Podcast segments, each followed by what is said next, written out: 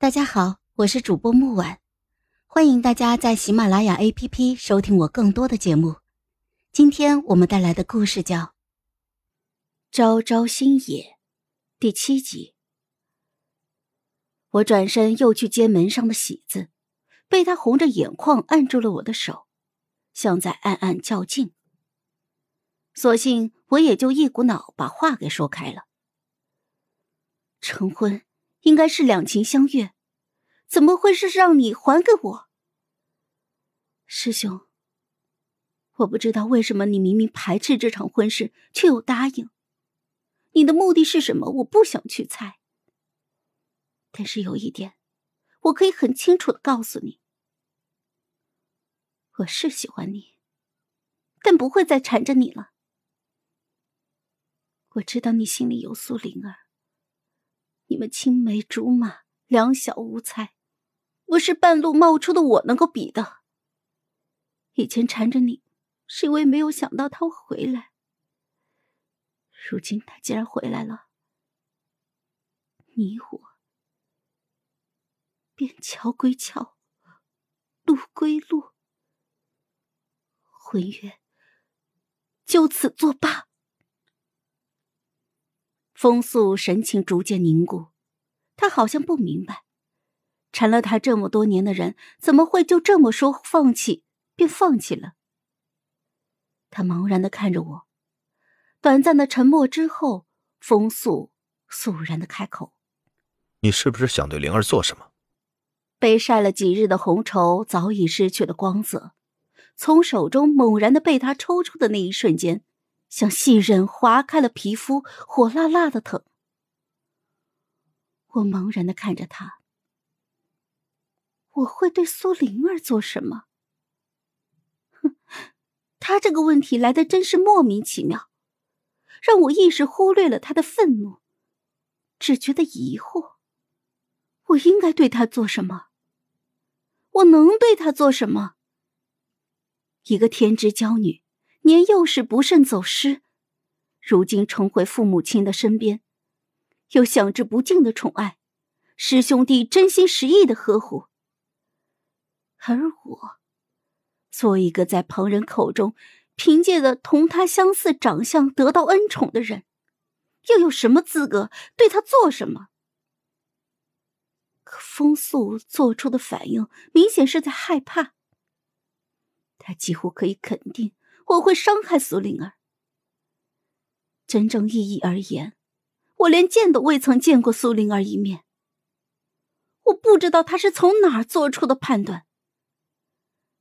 小姐，青桃的惊呼引起了风素的注意。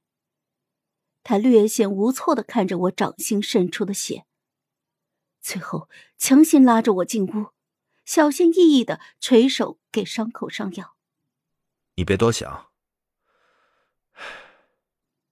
他情绪已经平复了，在酝酿着该怎么开口。我和灵儿之间什么都没有，既然说要娶你，那我便一定会娶你，相信我，好吗？我看着这个自己倾慕多年的少年，如今眉眼已然褪去了青涩，五官愈发的俊逸。宽厚的手掌牢牢的攥住我的手。动作轻缓，不时还会朝上药的位置轻轻吹一吹。这一刻，好似是被细心呵护着的。我能够清晰的感受到他眼里有我。那颗备受冷落的心，万般莫名的，在这一刻，竟被物化了。我不解的看着他。明明前一秒我是下定了决心想同他做一个了断的，转念，一个想法在脑中就产生了。或许一开始风素并非真心的想要娶我，但应诺的那一刻，在他的心里多多少少也是下了决定的。我想，这样也就足够了。盼了这么多年，这不就是我想要的吗？可是为什么我却开心不起来？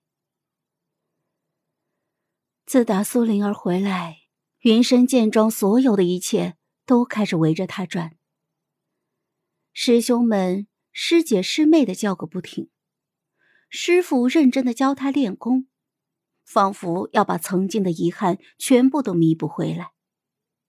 师母更是常伴左右，给他擦汗喂茶。风素作为陪练，脸上的笑几乎没有落下过。半年前，这些人原本是围着我的，而如今的我，只能够躲在角落，无人问津，也只有青桃依旧对我不离不弃。风素来时，我和青桃正在做花灯，赶上明日的花灯节，去放灯祈愿。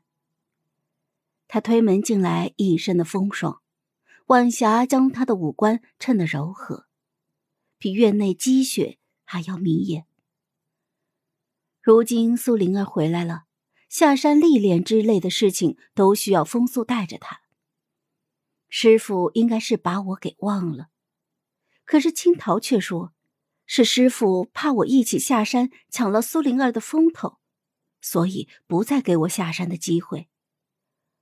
我让他慎言，这些话不能够胡说。难得的风素朝我笑，哼，昭昭，我下山时在集市上相中了一只簪子，希望你喜欢。我喜上眉梢，放下了手中的灯船，凑到了他的身边。果然见他宽厚的掌心躺着一只玉簪，上面雕刻着白玉兰，霞光将花瓣照的是剔透莹润。来，我帮你戴上。虽然开心他能够这般的主动，但是总觉得他这次下山回来好像有哪里不一样了。我站在他的面前，期待的看着他。好了，本集故事就到这儿，我们下集见，记得订阅和点赞哦。如果你有喜欢的故事，也欢迎在留言区告诉我们。